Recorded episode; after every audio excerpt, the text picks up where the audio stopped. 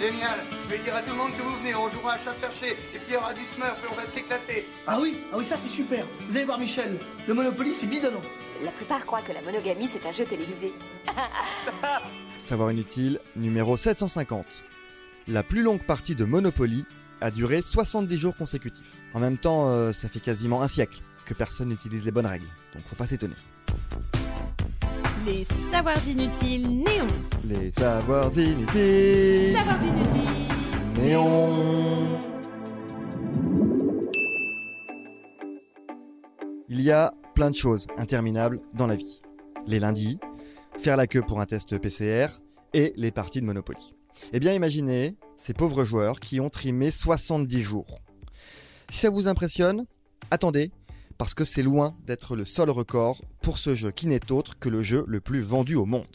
Par exemple, la boîte de jeu la plus chère, créée par un joaillier de San Francisco, valeur 2 millions de dollars, plateau en or 23 carats, maison ornée de rubis et saphirs, et quelques diamants pour faire les pointes de dés, dès que du coup t'as pas intérêt à perdre sous le canapé.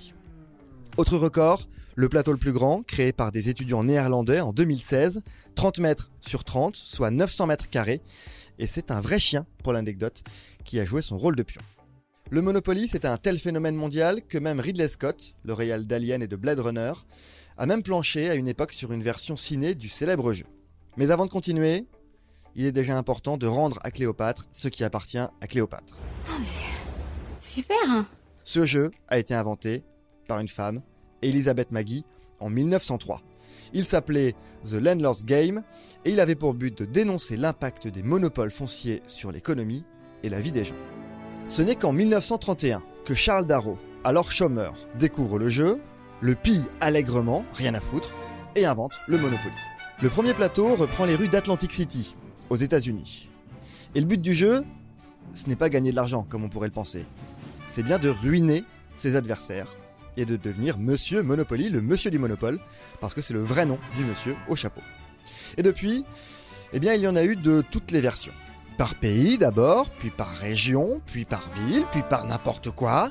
Vous pouvez donc jouer avec la version officielle du Monopoly Dragon Ball Z, du Monopoly Bassin d'Arcachon, du Monopoly Retour vers le futur, et évidemment du Monopoly Reine des Neiges 2. On va bien s'amuser à Noël. Alors si les parties durent aussi longtemps, c'est aussi parce qu'on fait n'importe quoi. Dans les règles originales, on ne touche pas une double paix si on s'arrête sur la case départ. On n'empoche pas non plus l'argent des amendes en s'arrêtant sur parking gratuit. Et on n'est pas obligé de faire un premier tour avant de pouvoir acheter.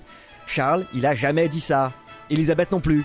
Ces règles maison n'ont été ajoutées que bien plus tard, en 2014, après une consultation en ligne. Et elles rallongent considérablement le jeu. Donc on n'est pas obligé, hein Alors si vous aimez vraiment, mais genre vraiment, les très longues parties de Monopoly, vous pouvez vous procurer la boîte de Monopoly, la version la plus longue. C'est une version officielle. Le plateau est triplé, chaque propriété en trois exemplaires. Il n'y a qu'un dé, hein, comme ça, euh, pas de double. Et le gagnant est celui qui arrive à acheter la totalité des propriétés. Et quand vous aurez terminé, eh bien vous pourrez attaquer les éditions spéciales et vraiment locales, comme celle de Moncuc dans le Lot, qui a gagné sa boîte de jeu après un sondage en ligne. Mais ça, c'est vraiment inutile de le savoir. Si ce podcast vous a plu, abonnez-vous, likez, commentez.